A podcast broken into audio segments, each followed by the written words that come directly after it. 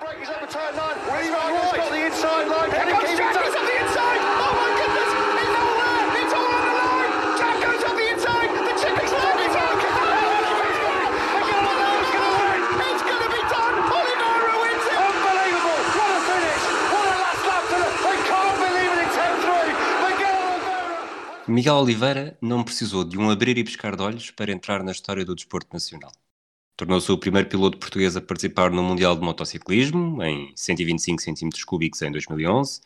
Depois houve a renomeação para Moto 3, a Moto 2 e finalmente MotoGP. O crescimento foi sustentado, nada foi por acaso. Mas foi num abrir e pescar de olhos, na última curva do circuito de Spielberg, na Áustria, fez história e ofereceu a primeira vitória na categoria rainha. E tudo como sempre, com muita inteligência.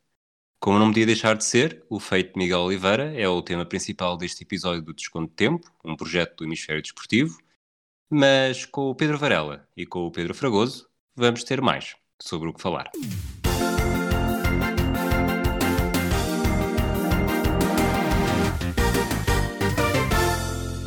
Olá Varela, olá Fragoso. Olá, Rui. Olá, Fragoso.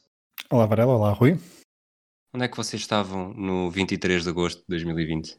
Começa tu, Varela. Aí começo eu. Eu estava onde, onde costumo estar quase sempre no penúltimo fim de semana de agosto, na aldeia do meu pai, e estávamos a almoçar e hum, a família toda, éramos 22 pessoas, e pedimos, inicialmente comecei por ver no telemóvel, depois pedimos para pôr na, na, tel- na televisão, e, hum, e diria que as outras mesas ficaram um bocadinho espantadas quando viram os autênticos berros que nós lançamos, com aquele final incrível e tudo de pé, pelo menos três ou quatro elementos da família que estavam assim a seguir atentamente, Hum, e portanto vai ser difícil esquecer eh, onde, onde estava quando aconteceu essa, essa fantástica vitória do Miguel. Eu estava na praia. eh, mas estava. mas eu, eu tinha dito, ok, não vou, não vou eh, olhar para o telemóvel, não vou seguir nada. Quando chegar a casa vejo a corrida em diferido, calmamente. Mas por acaso fui ao telemóvel e vi uma bandeira vermelha, hum, já falaremos sobre isso. E depois eh, ficou ali o bichinho, porque já a semana passada tinha havido uma bandeira vermelha e eh, o reinício tinha sido. hum, tinha modificado totalmente a corrida e eu, portanto, fiquei ali o bichinho e estava sempre a espreitar e depois eh, no telemóvel fiquei a ver as últimas, as últimas voltas e curiosamente na praia houve dois ou três pontos eh, de, de pessoas que estavam na, na praia e que ficaram e que ouvias falar sobre, sobre o feito de Miguel Oliveira. Portanto, o Pedro Fragoso, em pleno 2020, continua a achar que consegue ver provas em diferido sem estar ao corrente daquilo que se passou. Exatamente. Mas- É fantástico. Eu bem tento. Mas, Varela, tu também não te safas disto, porque vamos, vamos recuperar uma coisa que tu disseste a 5 Uhum. de agosto de 2020, num episódio do Desconto de Tempo. O grande interesse, sem dúvida, é, é ver também se Oliveira consegue chegar ali hum, ao top 10 e quem sabe, não sei se às vezes uma surpresa, um pódio, um- uma coisa assim, não sei, vamos ver às vezes uma corrida que corre melhor, um circuito que ele, que ele, que ele, que ele conhece melhor, este por exemplo do Jerez era um circuito bastante interessante e que ele eh, gosta bastante, enfim, acho que está aqui, há aqui vários pontos de interesse e com este adicional de- do, do português e de apoiar aqui o Miguel Oliveira na sua caminhada no MotoGP. Tens alguma coisa a dizer em tua defesa? Em tua defesa, neste caso, em tua, Neste caso, tua honra. Não, é, antes de mais, isso não deixa de ser. Quer dizer, a questão aqui, há, há pouco, quando tu recuperaste esse áudio, nós ouvimos antes de começarmos a gravar. Hum, eu- acho que muitos de nós estariam à espera que mais cedo ou mais tarde se deixassem fazer a corrida ao Miguel Oliveira com alguma calma e com a tal inteligência e, e também com, com alguma sorte à mistura, porque é impossível não se vencer ou não se conquistar estes pódios sem ter um pouco de sorte à mistura, e iremos falar certamente disso um bocadinho mais à frente. Nós acho que todas, acho que qualquer um de nós acharia que o Miguel Oliveira a qualquer altura poderia conseguir pelo menos o pódio. Ehm, conseguiu mais do que isso e, hum, e tem tudo a ver também com aquilo que, por exemplo, nas motas acontece e que, por exemplo, na Fórmula 1, onde eu e o Fragoso falamos quase 15 em 15 dias, regularmente no último chicane, eh, não é tão fácil de acontecer, que é aqueles pequenos erros entre dois pilotos que ficam logo fora e o outro aproveita, como aconteceu agora, ou, ou, ou um, um, um reiniciado de partida, que às vezes até acontece na Fórmula 1 e nós até gostamos sempre e estamos sempre a pedir safety cars e, e que corre mal, o Mir que, que o, o Johan Mir que, que, que o diga, que tinha a corrida se calhar quase ganha, mas, mas eu acho que se sentia, eu acho que qualquer um de nós que tem acompanhado estes últimos anos e especialmente agora estes, especialmente este penúltimo ano, este último ano, sentia que o Miguel Oliveira poderia chegar e que estava uh, a chegar o momento de ele nos dar ainda um bocadinho mais de alegria. Eu não, vou ser sincero, acho que já já uma vitória se calhar não contaria, agora um pódio, uh, acharia que isto poderia acontecer a qualquer momento. Olha, felizmente para nós e, e para ele, obviamente, uh, aconteceu uma vitória fantástica. Fragoso, tu viste a corrida em diferido, entretanto? Sim, depois vi toda. É curioso porque o, o, crescimento do Miguel Oliveira foi sempre muito. Houve uma rivalidade que foi sendo alimentada com o Maverick Vinhales, ainda antes de uhum. chegarem aos Mundiais de Motociclismo, pelo menos de 125 centímetros cúbicos. Depois o Maverick Vinhales acaba por ter um, um progresso muito mais rápido e meteórico e também mais bem apoiado do que o, do que o Miguel Oliveira mas não sei se concordas, e se concordas também tu, Pedro Varela, que acaba por ser o Maverick Vinhales que abre o véu eh, para esta vitória do Miguel Oliveira. Sim, completamente. Um, a bandeira vermelha que há, pouco, que há pouco eu falava foi decisiva para a corrida dar uma volta um, e essa, essa mudança já a semana passada tinha acontecido isso e agora voltou a acontecer. Um, Joan Mir estava, estava com um andamento, como há pouco o Varela dizia, muito, muito bom, muito provavelmente iria, iria ganhar a corrida. É evidente que estas corridas de MotoGP, de MotoGP nos últimos anos têm tido, um, ou melhor, corridas quando Marco Marques não está, porque isso também é, uma, é preciso é preciso realçar porque a maior parte das vezes que Marco Marques está, ele faz uma corrida à parte, mas depois há sempre umas mudanças muito muito uh, interessantes, às vezes a meio da corrida, por causa do desgaste de pneus, e aqui há muitas estratégias também são sempre uh, importantes para se perceber uh, a corrida, mas neste caso em concreto, de facto, a, a, paragem com a bandeira vermelha depois do, do aparatoso acidente e da forma assustadora como o Maverick Vinhalas se mandou ao chão quando perdeu os travões na, na reta da meta, no final da reta da meta, de facto é, é algo que é um momento chave da corrida porque o Miguel Oliveira estava longe da frente, estava longe inclusivamente do pódio, apesar de não ser assim tão impossível o pódio naquela altura, mas estava longe eh, e este, este segundo arranque após bandeira vermelha permitiu a Miguel Oliveira chegar mais perto da frente e andar sempre lá. E de facto as motas ficaram e todos os pilotos ficaram ali muito perto uns dos outros com um andamento muito semelhante. Ainda duas, três voltas do fim, havia um grupo de cinco cinco corredores ainda com hipóteses bastante importantes e bastante interessantes de vencer a prova, Miguel Oliveira incluído. Um, no final foi uma última curva absolutamente incrível. Varela, isto foi uma semana que ficou muito. Nós tínhamos uma semana onde não houve Fórmula 1, portanto uhum, as sim. atenções ajudam a estar mais centradas na, na MotoGP, mas tínhamos tido uma, uma corrida anterior eh, no mesmo circuito em que a polémica entre Miguel Oliveira e Paulo Espargaró era muito grande e neste reinício, nestas 12 voltas que faltavam para o fim, o Paulo Espargaró era precisamente um dos pilotos que estava a lutar pela vitória juntamente com o Jack Miller. Sentiste uh, como, como vou, vou dizer como bom português uh, e já assumindo que eu estava a sentir isso, ao menos que não seja o Paulo Espargaró depois de tudo o que se passou nesta última semana. Teve ainda um, um gostinho ainda melhor quando, Sim, quando aconteceu o que aconteceu. Acaba por ter, é, é evidente, uh, se, se o Espargaró tivesse ganho e o Miguel tivesse ido ao pódio, eu acho que o pódio não ia saber tão bem, apesar de ser muito bom para o Miguel Oliveira, mas acho que assim foi incrível porque ele ganha e o Espargaró. Mas eu, deixa-me dizer que ao contrário de, não, não faço ideia se muita gente ou pouca gente, uh, acho que até já falei isto contigo em off, falamos isto em off, eu não acho que no eu não acho que no último grande prémio a coisa tenha sido intencional como aconteceu da outra vez. Parece muito mais um incidente de corrida. Claro. Uh, acredito que o Espargaró poderia ter tido algum cuidado, só que estas coisas de achar que se pode ter cuidado numa moto que está a 200 a hora e que volta para a pista e que não sei o que mais, e que, pá, vocês viram aquela imagem do despiste da moto que, o, que ele cai da moto, não é? O, que a moto incendiou um, e, e, ele, e a moto bate a 160 km por hora.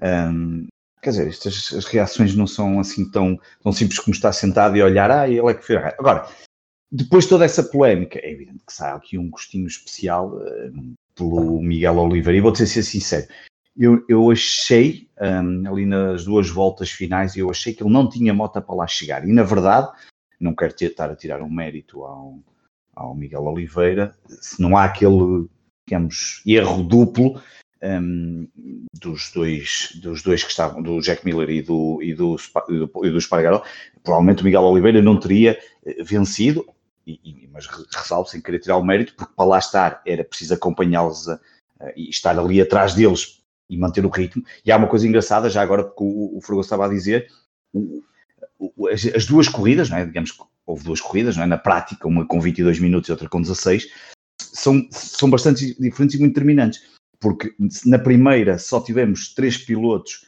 uh, na média dos 183 km por hora e na segunda já tivemos seis, sete, sete pilotos, portanto muito, tivemos muitos mais pilotos mais rápidos e a aparecer, porque eu, estou em crer, e como há bocado o Fugoso disse, nós nunca sabemos o que pode acontecer numa corrida de MotoGP, mas na primeira o, o, o Mir tinha 2,4 segundos e as imagens dele no final são daquela cara de quem diz tudo, diz Pá, eu, eu, eu, ia ganhar isto se não há aquela bandeira vermelha. O mesmo aconteceu, Miguel, desculpa Roberto, o mesmo sim, aconteceu a semana passada com os Paragarocos, também estava à frente sim, na, exatamente, exatamente, exatamente. uma semana. Exatamente. Uh, mas pronto, olha, soube, soube bem e, há, e não deixa de haver esse sentidozinho de vingança a verdade seja dita. Um, ainda por cima, contra o espanhol, há sempre aquele gostinho, aquela, aquela coisa, ainda por cima os espanhóis são tantos, não é? Na, na, normalmente na MotoGP, aliás, devem ser para uns 10 aqui na 11, nem sei muito bem ao 7, mas são bastantes, é, mas são muito bem. Mais que as mães. São mais que, sem dúvida, mas são mesmo muito, não é a dúvida. Mas teve um gostinho especial, claro. Há aqui um tema que eu gostava de trazer para a conversa, porque até por profissionalmente acabei por acompanhar eh, a carreira de Miguel Oliveira de outras formas e Exatamente. acho que foram três entrevistas num espaço, num espaço curto de dois anos, ali quando entre Moto 3 e Moto 2 antes de dar o salto. Portanto, tudo em Moto 3, mas uh, a última já foi depois de saber que ia dar o salto para Moto 2. E, e o Miguel Oliveira sempre foi conhecido pela sua, pela sua consistência. E tenho aqui também algumas, algumas frases. Ele, com 11 anos, dizia uh, não tinha bons resultados ao princípio, né? Eu não sabia meter mudanças, eu não sabia curvar. Só que a segunda corrida correu bem, deu resultado, ganhei. Uh, em 2015, uh, em setembro, lá está na última, na última entrevista que me deu, ele prevê que quando der o salto para a Moto 2, eh, há muitas coisas que ainda nem sequer sei. Ainda tenho muito a aprender e se calhar quando me aparecerem à frente vou pensar, mas porquê é que não sabia isto há mais tempo?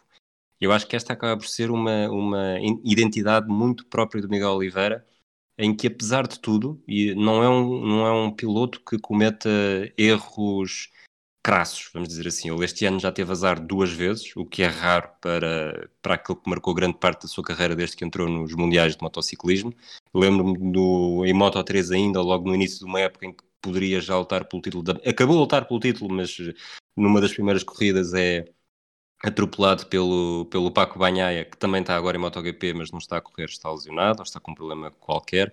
Uh, mas era isso que eu vos ia perguntar. É, se esta vitória também é o espelho perfeito daquilo que se falou da, da inteligência de Miguel Oliveira, de saber estar no sítio certo, de saber quando atacar e de saber perceber quando não estar na confusão e saber que está ali uma oportunidade que pode aparecer.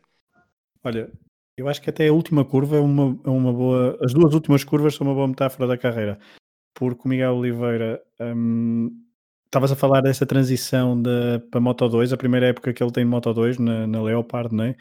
Um, é, uma, é uma temporada bastante frustrante e ele não desiste, ele não um, uh, eh, muda de equipa, um, volta à KTM e é muito importante uh, nessa transição de Moto 3 para Moto 2 ele não desistir e continuar a trabalhar duro e, e a querer aprender com, com os erros que cometeu e não deixar que as expectativas eh, dos outros e também as dele interfiram no, num percurso que tinha que ser uh, bastante sustentado uh, porque, ele tem um, porque ele tem um talento absolutamente uh, nato para isto e, e ele foi aprendendo e não há, não há a mínima dúvida que ele é super talentoso. E a última curva e as duas últimas curvas foi de alguém que é o espelho da carreira. Uhum. É de alguém que na primeira tem, vê ali uma janela de oportunidade numa primeira, na, na, na penúltima curva, mas percebe que não é ainda o tempo dele e depois está sempre no sítio certo, ataca bem a última, a última curva porque sabe que vai haver ali uma janela uh, de oportunidade para atacar e a forma como ele mergulha na última curva antes da reta da meta é absolutamente quem quer muito agarrar aquela, aquela oportunidade que lhe está, que está ali à frente e vencer a primeira corrida de sempre um, ehm, no MotoGP. Varela, ele não, não. Não te, lá está, não teve aquela progressão à, à Maverick Vinhales, apesar de, lá está, no, nos anos iniciais de serem apontados como pilotos muito semelhantes. Quando dá o salto de Moto 3 para Moto 2, uh, antes de ser anunciado, já se começava a perceber, mas espera lá, se calhar está, está a perder demasiado tempo em Moto 3, uh, a evolução de um piloto que termina em MotoGP não é necessariamente assim. Uh, o que é certo é que ele não já obviamente já, já tomou decisões erradas na, na carreira, que a próprio admitiu, mas, mas é, é, lá está, é este piloto que não dá passos em falso, seja onde for.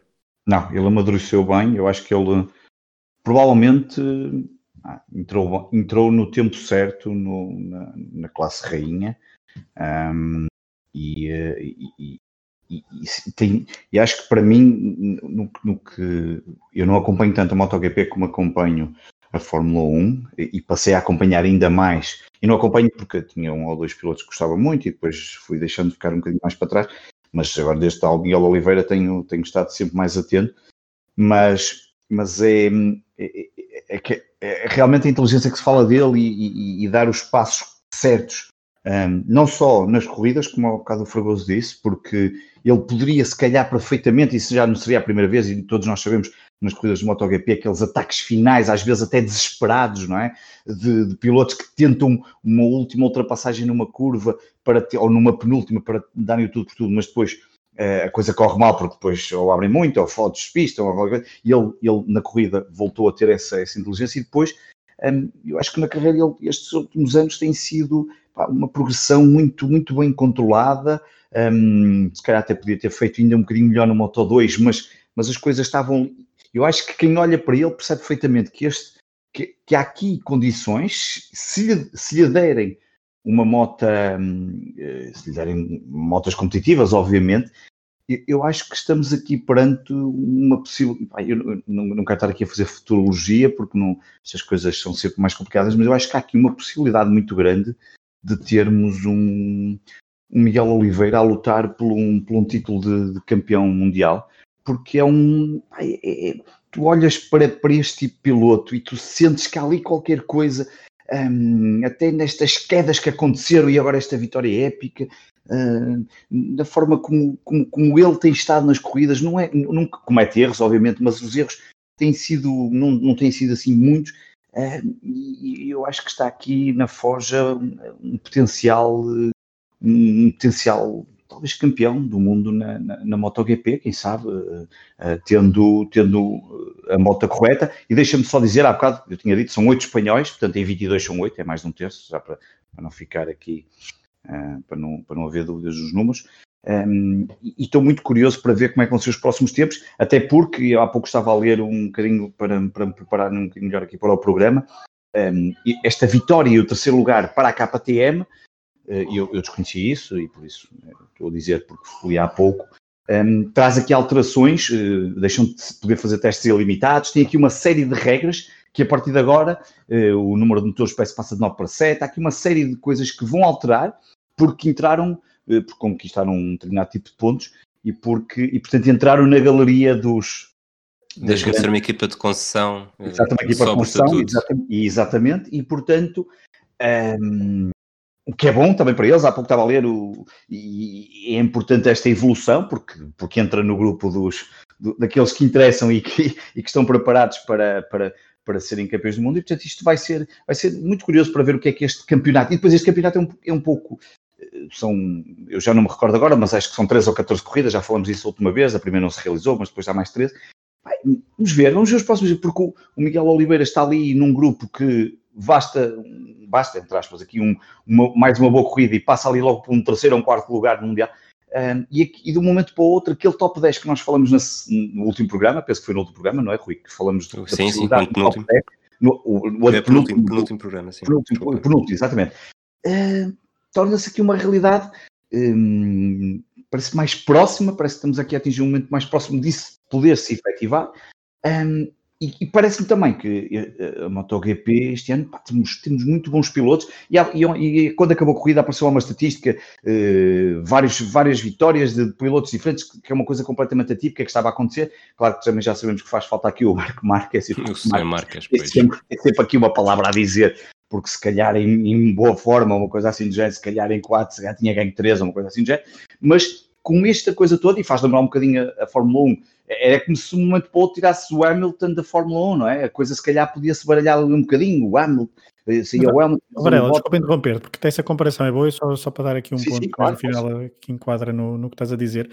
A verdade é que no, à exceção do Miguel Oliveira, nós, portanto, desde 2011 que entrou no Campeonato do Mundo de Motociclismo e, e uma pessoa acompanha, e portanto já foi há nove anos, e Uhum. muitas vezes se dizia, pá, queremos é que ele chegue ao MotoGP, queremos é que ele chegue ao MotoGP, calhar eh, tem que ser mais rápido, mas por um lado, calhou muito bem, porque só apenas no ano passado e, mais, e outra vez este ano é que nós estamos a ver que no MotoGP tem havido muito espaço para que outros pilotos, não das principais marcas, consigam Possam vencer. E tem havido uma aproximação, certamente que eu, pois não, não sou especialista e poderá haver algumas uh, regras e algumas limitações que façam uma que tenham provocado esta aproximação entre as equipas, mas a verdade é que no, no século, no, na segunda década do, do século XXI, tivemos dita, uma, uma espécie de ditadura, Rossi, Marques, uh, Lorenzo, uh, Stoner e às vezes o Pedrosa, que mesmo assim sempre andou na sombra. E eu, sempre houve muito pouco espaço para, para outros pilotos brilharem. No, no último ano e meio tem havido uma imensidão de, de, pilotos,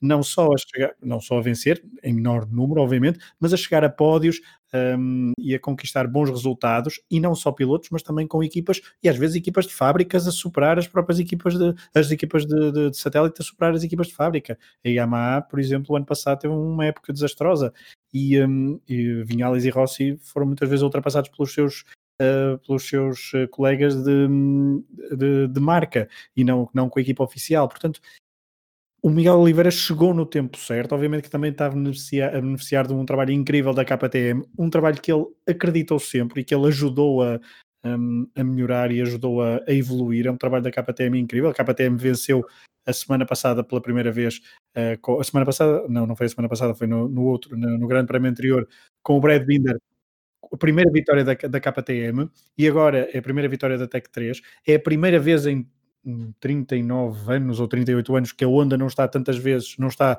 presente no, no pódio. Portanto, uh, portanto é um, são dados que obviamente ajudam. É uma mudança de ciclo, exatamente. Rui, deixa-me só dizer, para completar a informação, já agora, que nos dois últimos anos foram 19 corridas, este ano estavam 15 marcadas, só vão se realizar 14, porque a primeira do Qatar não se realizou, e portanto até aí, um, além de serem menos... Uh, e a última é Portugal, exatamente, e além disso, esta, este ano atípico que está a acontecer em muitos outros esportes, não, não só neste, como, como noutros que já, já estamos vindo aqui a falar noutros conteúdos, podem trazer aqui um aliciente diferente e trarão certamente, e, e aquilo que o Pedro Fragoso acabou de dizer, ainda mais um, ajuda a, a, que se calhar possamos ter aqui, pá, não sei, uh, vamos ver, uh, sem querer embandeirar. Vou, vou lançar aqui um, uns números então. Portanto, o Miguel Oliveira está com 43 pontos. Em 5 corridas tem mais 10 pontos do que na temporada de estreia, em 2019 e, e fazer aqui a, também uma, uma evolução ao longo de categoria, e vou excluir o, a temporada de 125 cm cúbicos. Ele em Moto 3 precisou de 57 corridas até chegar à primeira vitória. Em Moto 2 precisou de 30, em MotoGP, em MotoGP precisou de 21, de uma. Ele está num lugar, como disse, com 43 pontos, mas o quarto classificado, o Brad Binder, tem 49, tem só mais 6. Uh, o pódio fecha com 56, portanto está com a 13 pontos. Como é que vocês veem, uh, qual é que é o limite para o tal grande prémio de Portimão? Uh, tudo, nem vou dizer se tudo correr bem, é, é, se tudo correr dentro da normalidade e não tivermos mais uh, acidentes, grande prémio sim, grande prémio não, porque acaba por ser isso que tem estado a acontecer com, com muito azar. vamos ver Miguel Oliveira a fazer o quê? A, tentar, a lutar pelo quê em Portimão? Varela, já respondes, eu só vou dar uma, só vou dar uma nota porque as tuas previsões, como, como ouvimos há pouco, foram boas, portanto queremos, queremos ouvir a tua previsão.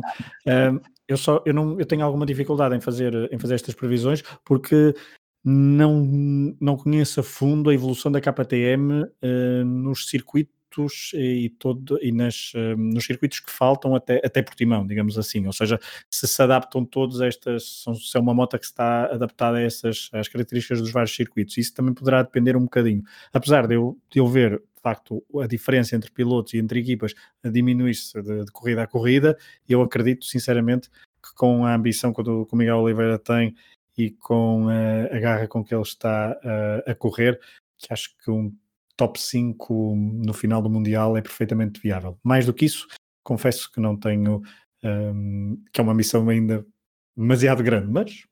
Sim. E, um, se repararmos, ele ainda está a 30 e 27 pontos do primeiro lugar.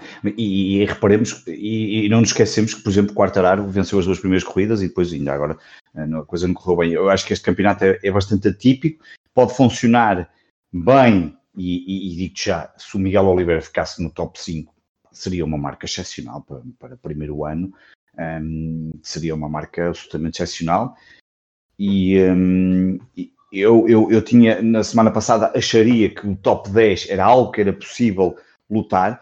Concordo em absoluto com o que o Fragoso diz, e como também não sou o especialista na, na, em motas GPs, um pouco mais ou menos, e como não conheço, nós vamos ter agora dois prémios em Itália.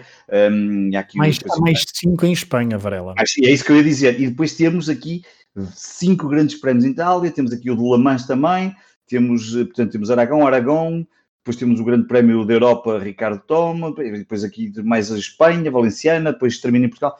Enfim, eu diria que hum, há aqui muitas incógnitas e olhando para uma armada espanhola de oito pilotos que estão aqui, uh, e alguns deles muito bons, como nós sabemos, um, e não conhecendo a moto a fundo uh, da capacidade e do que é que ela pode render nesses circuitos, bem, ficar num top 5 era uma coisa absolutamente extraordinária. Um, agora, vamos ver. Os próximos grandes prémios serão importantes para perceber, as próximas corridas serão importantes para perceber se ele consegue. Um, se ele consegue manter este ritmo e se consegue lutar por mais pódios, se ele eventualmente começar a conquistar mais pódios, isso seria muito interessante. Mas eu acho que ainda é muito cedo para, para, para fazer grandes previsões, mas aí concordo em absoluto com o Fragoso. O top 10 era um resultado já bastante, muito, muito aceitável e, a qualidade da MotoGP, ainda no, no, último programa nós contamos aqui 7, 8, 9 pilotos com facilidade que, que podem, de um momento para o outro, ir ao pódio, vencer uma corrida e, e portanto, serem, são adversários do Miguel Oliveira. Um, se ele conseguir ficar num top 5, um, pá, seria um resultado, diria, excepcional e acho que era um primeiro ano um, de muita valia e, e, quem sabe sim preparar para a próxima temporada para tentar algo mais complexo. Eu acho que ser campeão é, é obviamente era aquilo que nós todos desejaríamos. Quando estás a dizer primeiro ano, desculpa, estás a dizer primeiro ano com estas novas condições que eu não tinha com, com, Sim, sim, primeiro ano com este, com, eu acho que aí acho que pá, seria muito, não sei, acho que é, ainda é cedo para, para foi, só, foi só, entre aspas, a primeira vitória, uh, que também... Então, Varela, subscreve, vê lá, vê lá assassinas por baixo, top 5 e vencer em Portimão. Isso, acho, isso, era, isso era terminar, acho que era coroar, era quase como festejar um título mundial para ele, não é? Terminar assim no top 5 uh, e, e, vencer em casa, e se, e se fosse possível com o público, não é? Porque não sabemos se, se, vai acontecer ou não. Acho que não sabe, não, não estou aqui a dizer que não sabemos, ainda não, não sei se já se sabe ou não. Uh, e seria. Os bilhetes estão à venda, é como, é como Fórmula 1. Sim, é como na Fórmula 1 já estão à venda, não é? Portanto, quer dizer que à partida tudo indica que vão ter, vai haver público, seria uma coisa espetacular. Isso acho que era incrível. Eu acho que estou aqui a olhar para a classificação e a chave vai estar na regularidade. Os primeiros 12 classificados, portanto, do Quartararo ao Johan Zarco, uh, só um não tem o pódio, e é o Takaaki Nakagami, que está em sexto lugar. O melhor lugar que fez até agora numa corrida foi o quarto, e está com 46 pontos. Uh, lá está, a 3 pontos do quarto e a 10 do pódio. Portanto, acima de tudo, para o Miguel Oliveira, ele não precisa de necessariamente.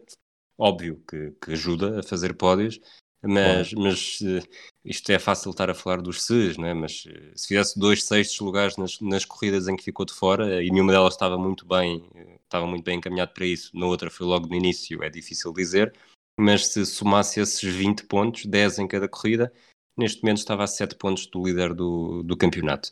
Mas vamos deixar os SES de lado e vamos para outro futurismo. Uma última pergunta relacionada ainda com este desporto português e para este grande momento do Miguel Oliveira. Eh, já tivemos um português a ganhar eh, MotoGP, já tivemos um português a fazer pontos numa corrida de Fórmula 1 quando os carros uh, estavam todos em pista. Já tivemos um piloto português a fazer um pódio de Fórmula 1 quando só seis carros decidiram continuar em pista. Já tivemos um português a vencer um torneio ATP, já tivemos um ciclista português a ser campeão do mundo se vocês tivessem de fazer assim alguma previsão mais, mais ou menos arrojada, e talvez menos arrojada, qual é que acham que é assim o próximo grande palco que um português vai conseguir alcançar num, num desporto que até então, que até agora ainda não foi alcançado? Tem alguma ideia? Hum, Eu vou, eu vou. Rui, o Rui a pregar-nos surpresas. Não, eu perguntei-vos isto, eu perguntei-vos, Eu- eu, avisei-vos que ia perguntar isto. Mas eu vou, eu percebi a vossa hesitação e vou, vou avançar eu então com vou avançar eu então com uma com uma previsão e que neste momento parece que já foi mais provável do que é agora, mas eu acho que o surf português tem qualidade. Já tivemos o, o Kikas a ficar em segundo em Jeffers Bay e eu acho que não é de todo descabido eh, que, que a curto prazo, e quando eu digo curto prazo estou a pensar em 5 anos, até porque o- se formos a ver o João Sousa e o Rui Costa quando foram no mesmo dia, quando fizeram história, foi há mais do que 5 anos, eu acho que esse- daqui a 5 anos poderá ser o, o feito histórico e inédito numa nova modalidade que Portugal ainda não alcançou e que poderá estar a caminho. Têm outra ideia em mente? Eu estava a pensar em desportos coletivos, mas tu só me falas de desportos individuais, mas eu, o handball, eu sei que o handball se calhar já não é ser campeão do mundo de handball, acho que é muito seleções. Isso acho muito difícil. Eu também estava a ver aqui o calendário na altura e olhei para o Campeonato do Mundo de Handball, que é agora em 2021, Não, não, é? Mas não é 2021 que eu estou a falar. Estou a falar de 2023. Ah, ok. Eu. Mas, achas, mas não achas que esse já é um, já- esse já é um, um é isso. tiro demasiado no, não é no escuro, mas é Esse é muito. Esse é um tiro. Isso é, é- era preciso. Não sei, eu por seja, acaso. Miguel- via- Miguel Oliveira Não é estava, estava a caminho, não é? O- Não a esse nível, que é um bocado difícil, mas eventualmente eu, eu, eu, nos- eu estava aqui a olhar para o calendário, em 2020 acho difícil, talvez um resultado, e não, é, não seria tão bom, seria talvez um Filipe Albuquerque em Le Mans ou uma coisa assim.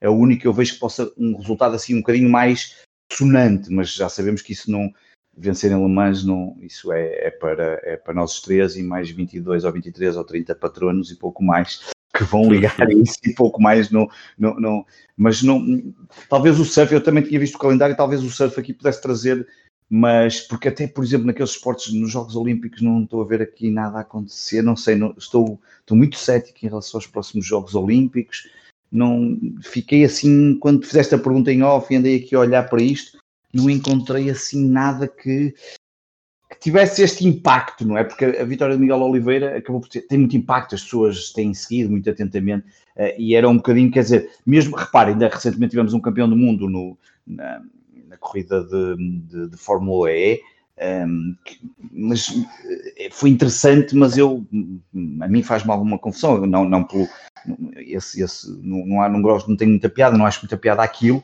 eh, pelas razões que já, já expliquei aqui, daqueles Sim, não há nenhuma criança que olhe para aquilo e queira, Não, eu quero ser é como o Félix Abreu não é? Metes a moeda. E o Miguel Oliveira tem esse impacto. é? Exatamente, e o Miguel Oliveira não, tem um impacto, visto a vitória e tudo aqui. Aliás, até visto pelas capas de jornais desportivos, quando comparada, por exemplo, com o Félix, e que foi campeão do mundo, e, e com, e com muito mérito, nada, obviamente nada em conta, mas, mas sinceramente não, não, não consigo encontrar um nome tão mediático e que traga um resultado uh, que, que, que tenha esta expressão que teve e aquele pá, aquela coisa tradicional, é? De um português vence e toda a gente no momento o está a falar e um, só não vem cá para fora para a rua porque isso só o futebol praticamente é que, nos, é que faz os portugueses irem para as ruas e festejar à volta das praças, essas coisas todas. E, acho que até ao final do ano, provavelmente, talvez o, o, o Filipe Albuquerque nas Le Mans, mas não é a mesma coisa. E, portanto, talvez o surf. O surf era uma. Era uma mas, mas, oh, Rui, mas mesmo no surf, se vencesse, a coisa iria ser mínima. Não, não tem este. O Miguel Oliveira realmente. Não tem o mesmo impacto, claro. Não tem o mesmo impacto. É um mediatismo muito grande que eu acho que só seria possível, provavelmente, se nós tivéssemos um português na Fórmula 1, uma coisa assim do género, e, e seria, obviamente, é um desporto que já E um mais. português na NBA, não? Agora está Um português na NBA também era, Era outra das coisas que eu tinha aqui eu acho, pensado. passa, eu acho que iria passar E está, sempre para, está para breve, eventualmente. Pois é acho- isso. mas eu acho que passa sempre, não sei, não sei se vocês têm essa, essa sensação, não sei se é por, eh, lá está, eh, estas coisas, não sei se é por ser o desporto americano e não somos assim tantos a ver desportos americanos, eu tenho sempre essa sensação que nós não somos muito, somos ali uma comunidade dúzia, uns bem NBA, outros bem o beisebol. E, e atenção, a NBA vem muitos mais do que todos os outros, não é? Já nem falo dos maluquinhos como o Rui que vem o beisebol, ou, dos, ou, dos, ou, ou o único gajo em Portugal que vê o hockey no gelo, que sou eu e o gajo da Sport TV, não, não deve haver mais ninguém em Portugal, a ver jogos de hockey no gelo um, com regularidade. E, portanto, mesmo aí eu acho que era interessante e seria uma marca, mas não, não, não acho que no mediatismo não é fácil de encontrar uma coisa tão mediática neste momento, mas, mas que venham eles. Muito bem, vamos então fazer a transição para o próximo tema, eh, que curiosamente em 2009 a primeira escolha do draft foi um, um, luso uh, polaco canadiano. Tavares. John Tavares, estamos a falar da NHL. Uh, Varela, tens mais coisas para nos contar e deixa-me deixa destacar, deixa-me destacar que isto é importante, tendo em conta os meus palpites que eu fiz na, no último episódio, mas eu, os vossos, eu, tanto os teus como os da Sara, não me ficaram tanto na cabeça.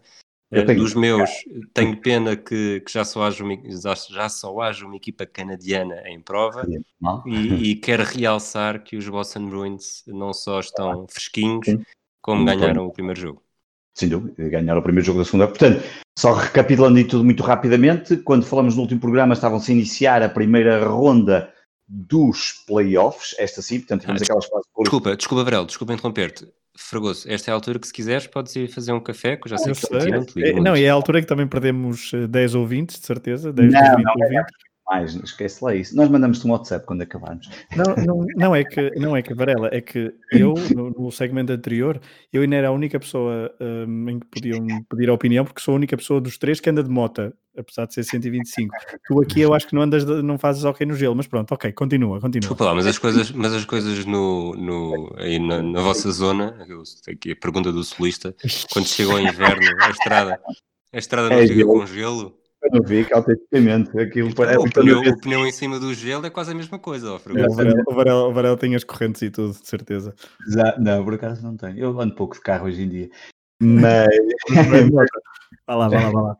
Mas voltando, então, eh, tínhamos, estamos, eh, terminou a primeira ronda, na realidade começou esta noite já passada a segunda ronda dos playoffs, estamos a caminhar rapidamente para a final da Stanley Cup, e na primeira ronda um, ehm, nós tivemos os tais oito jogos, e os palpites que tu fizeste, Rui, eh, eu pelo menos falhei três. Um falhei por questões quase sentimentais e bastante, falhei por, por bastante, que foi os Capitals serem eliminados pelos Islanders. Falhámos todos. Falhámos, falhámos todos, todos e, e, na realidade foi assim um pouco estranho.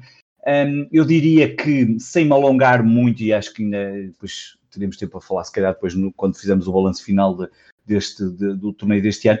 Eh, eu diria que, hum, olham-se, há aqui coisas interessantes. Nós neste momento temos quatro jogos: os Golden Knights com os Canucks, os Dallas Stars com os Avalanche e depois os Boston Bruins com os Tampa Bay Lightning e os Islanders com os Flyers. E aquilo que tu disseste é muito interessante porque os Boston foi uma equipa que arrumou com relativa facilidade os, os Carolina Hurricanes por 4-1. Já estão a ganhar os Tampa Bay Lightning, que é uma equipa, por exemplo, seria das candidatas a estar na final. Eu não vou dizer candidatos a vencer, porque isto começa a tornar-se muito complexo.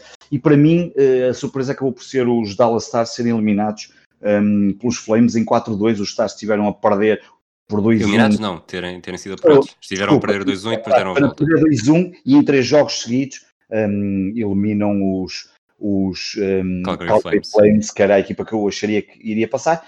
Um, e digo, repito exatamente aquilo que disse no programa anterior. Acho que os Las Vegas Golden Knights estão diabolicamente, eu não sei o que é que se passa, vou tentar me informar um bocadinho mais, com os tiros completamente certeiros, eles já começaram a ganhar o primeiro jogo aos Vancouver Canucks e foi logo por uma margem expressiva, um, 5-0, e, e, eu acho que esta equipa que é nova, para quem não sabe, tem apenas, agora assim de cabeça, 3 anos, não estou enganado, que no primeiro ano foram à final, à final da Stanley Cup, e eu acho que são um forte candidato a ser um dos finalistas e quem sabe, se calhar, um dos vencedores. Do outro lado, estou muito, das outras, estou muito curioso para ver. Os Boston acho que é uma equipa bastante interessante, mas estou ali muito curioso para ver os Islanders, os New York Islanders, que uh, eliminaram os, os, Washington Capitals. Um, estou muito curioso para perceber se vão ter a capacidade de chegar à final. Um, mas pronto, falaremos disso quando, quando se calhar quando, quando surgir a oportunidade quando acabar e quando surgir a oportunidade. Entretanto, ficamos hoje também a saber que a capa do jogo da NHL 2021 para as consolas e afins eh, vai ter o grande Alexander Ovechnikov, que é o jogador dos Washington Capitals. Ovechkin. Ovechkin, Fizeste, exatamente. fizeste uma mistura com o guarda-redes do, do Porto, Benfica e Alverca. Isso Ovechkin Nicole. Alexander Ovechkin. Foi agora por um momento. Exatamente. Um, vai ser a capa e é provavelmente um dos, pelo menos é, é, é um dos jogadores que eu mais gosto na NHL e é um dos mais incríveis jogadores de, de hockey em gelo da, da NHL. Fragoso, já te conseguimos recuperar? Eu estou aqui, fiquei muito, muito, fiquei muito interessado. Tenho uma pergunta especialista para te fazer. Se, Claro, venha. se agora eh, o, o conglomerado de moradores de Miramar se juntasse e decidisse fazer uma equipa de hóquei no gelo, qual é que seria o nome da vossa equipa? Eram os Miramar quê? Uhum. Pá, tinha, tinha que falar com o David Bruno, pá, tinha que falar com o David Bruno. O David Bruno é que é o maior e que escreve, mas podia ser Miramar Caloteiros. Ok, está decidido.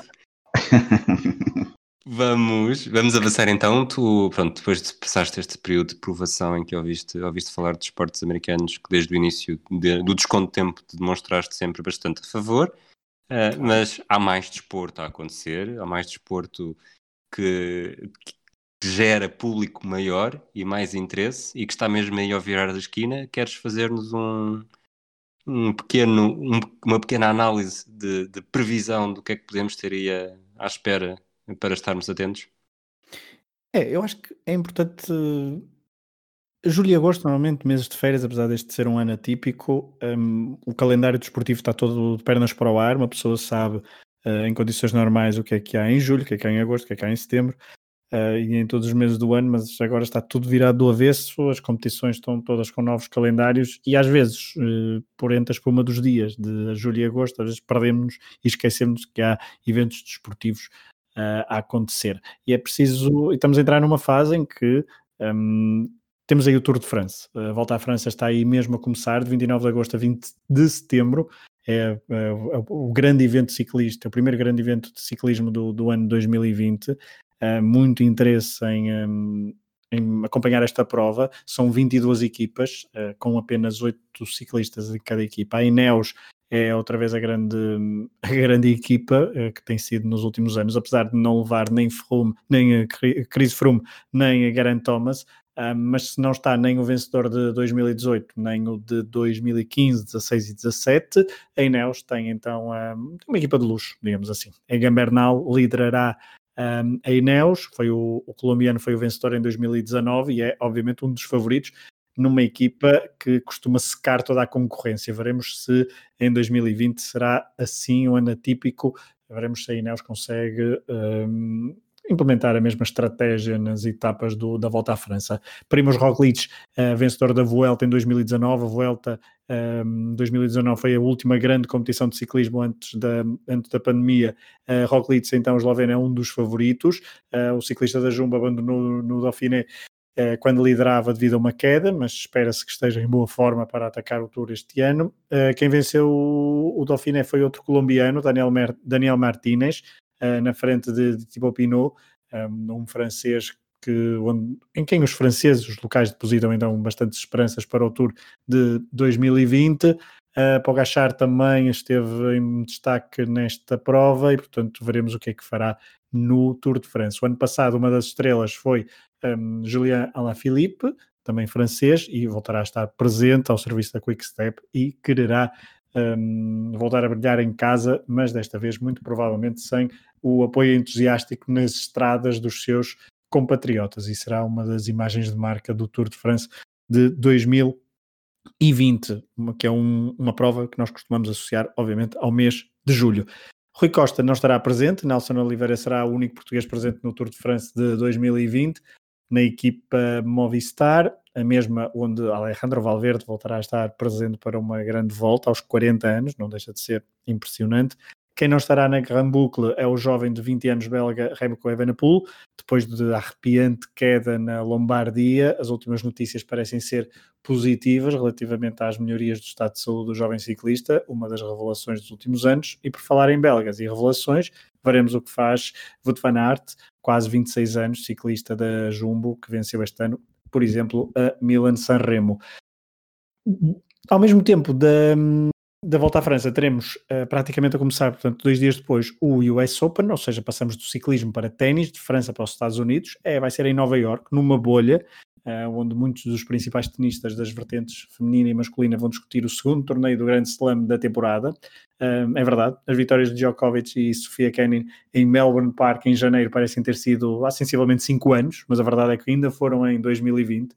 Uh, portanto, ainda já estamos a gravar isto a 24 de agosto, durante esta semana, de 22 a, 22 a 28 de agosto, no mesmo local do US Open, os tenistas disputam uma espécie de aquecimento para o torneio. Uh, estamos estou a falar do Masters 1000 de Cincinnati, que, vão, que, que decorre então em Nova York e não em Cincinnati, um, e será, obviamente, está a ser à porta fechada. Portanto, durante três semanas, Nova York será a capital do ténis mundial de alto nível, antes de de voltar à Europa, porque Roland Garros vai ser no final de setembro, portanto, depois a temporada Terra Batida começa a meio de setembro, em Nova York, sem público e numa bolha, eh, e veremos eh, se não dará que falar esta bolha nos próximos dias. Isto porque o ténis foi um dos desportos que mais polémica deu logo após o confinamento, portanto, durante a fase de desconfinamento, muito por culpa de Djokovic e do Adria Open, um, eh, um tema do qual falamos aqui num dos episódios em junho do Desconto de Tempo.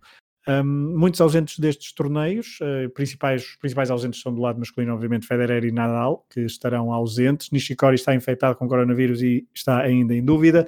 João Souza foi eliminado na ronda de qualificação dos Masters, mas ficará em Nova York para disputar o US Open, ele que ainda não venceu qualquer encontro ATP em 2020. E Pedro Souza também está em Nova York. Do lado feminino, por exemplo, temos visto no Masters Cincinnati bastantes eliminações surpreendentes. Veremos o que é que acontecerá então depois no principal torneio, no US Open, um, na tal bolha de Nova York. Avançando para o Rally da Estónia, de 4 a 6 de setembro, o regresso do WRC, depois de já, ter, de já termos tido três provas em 2020. Tivemos Monte Carlo, Suécia e México, este último em março, já com alguma polémica, porque foi ali por volta de 12, 13, 14, 15 de março e, um, e eu deu alguma polémica a realização da prova uh, mexicana. Nas três, nas três primeiras provas houve três vencedores distintos, uh, Neville, Evans e Ogier. Veremos quem é que vence na, na Estónia no regresso do WRC.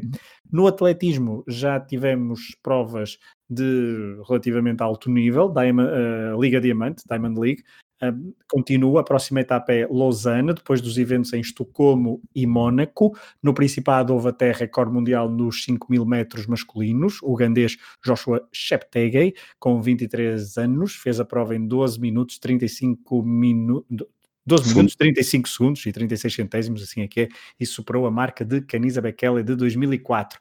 Um, no Mónaco, uh, destaque para a participação portuguesa de Patrícia Mamona, que, que, foi terceira, e alertado pelo Rui Silva via Sara uh, Samaxan por causa da prova no, uh, na Suécia, uh, houve, houve polémica, e aqui é, uma, é algo que um, tem a ver mais com a competição e não com o atleta em si, mas todos os atletas estão bastante uh, descontentes com um novo modelo que foi experimentado na prova de salto em comprimento que é a chamada final a 3, ou seja, depois dos cinco primeiros saltos, e isto é uma ideia que querem implementar para todas as provas de saltos ou lançamentos. Depois, então, dos cinco primeiros uh, saltos ou lançamentos, os três melhores classificados vão disputar um último, uh, uma última prova e é, será esse o resultado que determinará o pódio. Ou seja, se antigamente um, um, um, atleta que estava em oitavo lugar, supostamente na última tentativa ainda poderia uh, passar para primeiro, e se isto não era emoção, não sei o que é que seria uh, emocionante, agora, pelos vistos, querem testar novas, novas formas de competição e os atletas estão bastante descontentes com isto, porque significa que no último salto ou no último lançamento só três é que teriam hipótese de chegar um, ao ouro e o pódio já estaria praticamente, já estaria praticamente, não, já estaria totalmente um, concluído e fechado. E isso tira bastante emoção. Os atletas, a maior parte dos atletas, quase a totalidade, está bastante contra este novo modelo. Veremos se não vinga, mas já sabemos, e isso foi discutido o ano passado no desconto de tempo a propósito dos mundiais de atletismo. A verdade é que é um, é uma, é um, é um desporto cuja federação luta para ter algum destaque, agora que está órfão de Uh, por exemplo, de uma, das, de uma, das, maiores estrelas dos últimos anos, o Usain Bolt, que ainda hoje, ao dia que estamos a gravar, foi notícia por estar infectado com uh, coronavírus. A verdade é que há várias tentativas da Federação de, de, Atletismo encontrar novas formas de atrair novos públicos, mas esta não parece ser de longe um, uma forma ideal. E se os atletas estão contra, bem, para mim, nem há, nem há volta a dar. Hum, destaque ainda no final uh, deste calendário, no final do, do episódio do Desconto Tempo, sim, vou falar de NFL. Parece que um, Ui, arranca, ui, parece que arranca a 10 de setembro a NFL, portanto, ponham nas vossas agendas, eu não ponho. Isso ainda dá um episódio especial.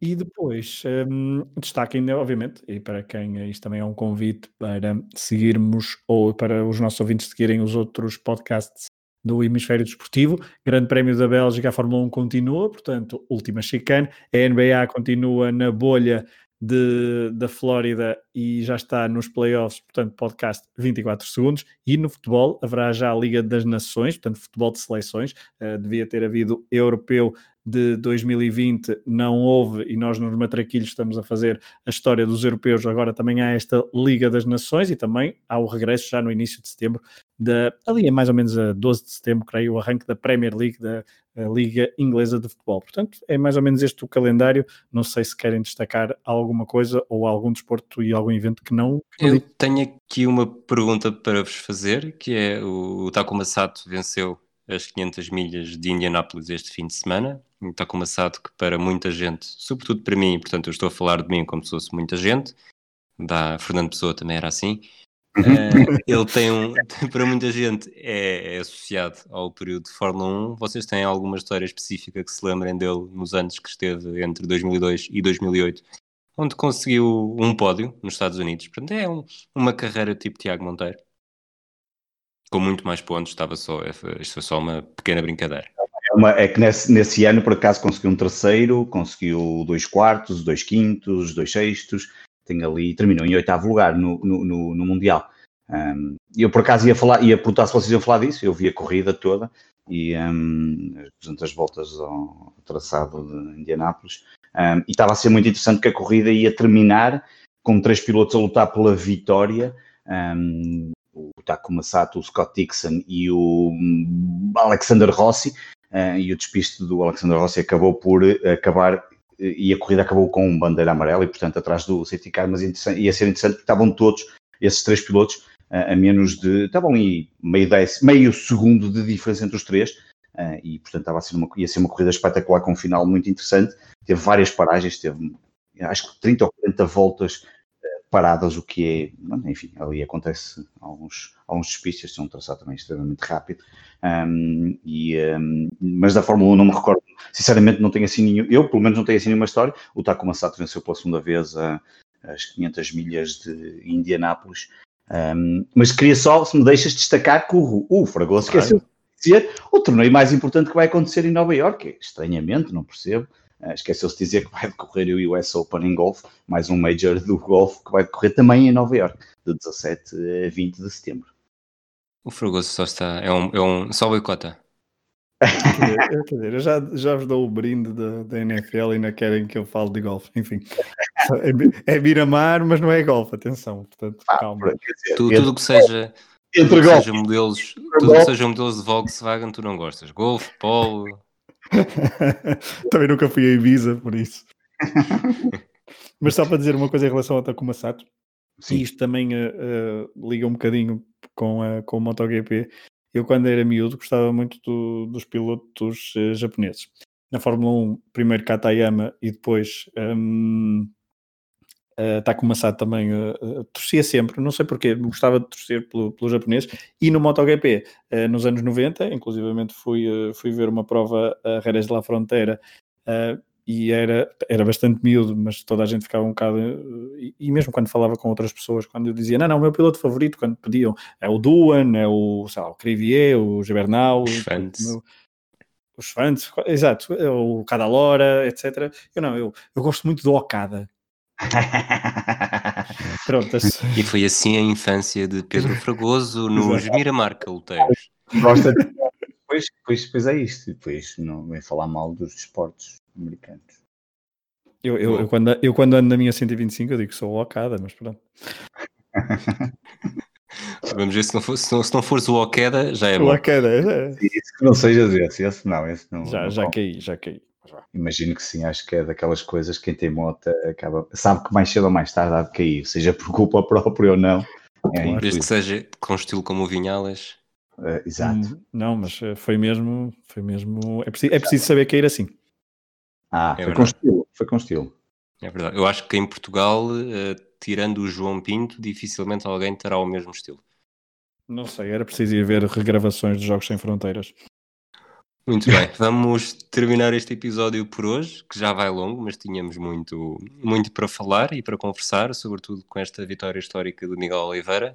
Promete continuar a dar que falar até o final da temporada. Nós regressamos quando, quando se justificar e tenho a certeza que nas próximas semanas se vai justificar muitas vezes. Eh, um abraço a todos e até à próxima. Até Um próxima. abraço.